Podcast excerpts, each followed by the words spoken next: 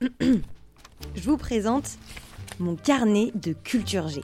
Depuis 5 ans, j'écris ce que je croise, des infos insolites, des mots que je trouve jolis, des chroniques. J'ai décidé de le mettre en son.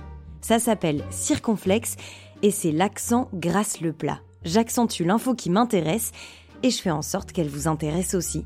Le but, c'est de titiller votre curiosité. On y va? Circonflexe. Ça y est, nous sommes donc euh, plus de 8 milliards sur Terre. On est officiellement aujourd'hui 8 milliards d'humains sur Terre. 8 milliards d'habitants, comment les loger? Autre défi d'une planète toujours plus dense. Il y a 200 ans, nous étions 1 milliard. Aujourd'hui 8, demain 10, 11. Mais est-ce que tout ça a une fin? L'Inde va dépasser la Chine l'année prochaine et devenir le pays le plus peuplé du monde. La population d'Afrique subsaharienne va être multipliée par deux d'ici 2050. Pourtant, l'ONU le dit, la population mondiale va se stabiliser à la fin du siècle. On a le temps de le voir venir, me direz-vous Oui, mais on peut se demander pourquoi. Nous n'aurons pas assez de nourriture pour tout le monde? Le nombre de catastrophes naturelles va augmenter? Peut-être, certainement. Mais penchons-nous déjà sur le taux de fécondité. Petit saut dans le temps. On est en 1950. Chaque femme sur la planète a en moyenne 5 enfants.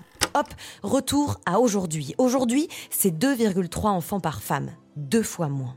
Pire, en Espagne, en Italie, en Ukraine, c'est moins d'1,5 enfants par femme. Qu'est-ce que ça veut dire? Eh bien que deux parents font moins de deux enfants. Donc que la population est vouée à diminuer. Alors en Europe, les femmes ont des enfants de plus en plus tard, elles ont une carrière, donc moins de temps et d'envie, et avec l'augmentation du niveau de vie, les familles sont moins nombreuses. Mais il y a une autre raison, une raison non seulement européenne, mais aussi mondiale, la baisse de la fertilité. Et oui, le sperme contient aujourd'hui deux fois moins de spermatozoïdes qu'il y a 50 ans. Un problème qui s'accélère et qui, selon l'épidémiologiste Agaï Levine, pourrait menacer la survie de l'humanité. Alors pourquoi? Eh bien, il y a le tabac, l'obésité, le stress et l'abus d'alcool. Il y a les produits chimiques présents dans nos environnements, les perturbateurs endocriniens et les métaux lourds, comme le plomb. Le sperme est donc de moins bonne qualité. Mais ce n'est pas tout. Le nombre de cancers des testicules a été multiplié par 2,5 en 30 ans. Et le nombre de malformations de l'appareil génital masculin augmente aussi. Et les femmes dans tout ça Eh bien, je conclurai sur les mots de Shanna Swan, qui a participé à l'enquête. La fertilité des hommes et des femmes chute probablement au même rythme. Il est juste bien plus difficile de compter des ovules que des spermatozoïdes. Alors voilà, il y a de plus en plus d'humains sur Terre, c'est vrai, mais jusque quand?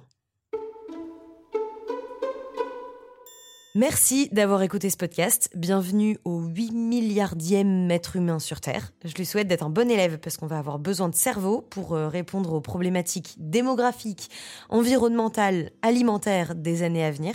Et vous qui m'écoutez, eh bien faites des enfants. Et si vous en doutez pour des raisons écologiques, par exemple, je vous invite à écouter le podcast du journal Le Monde Chaleur Humaine. Faut-il faire moins d'enfants pour sauver la planète? Vous m'en direz des nouvelles. Allez, à la semaine prochaine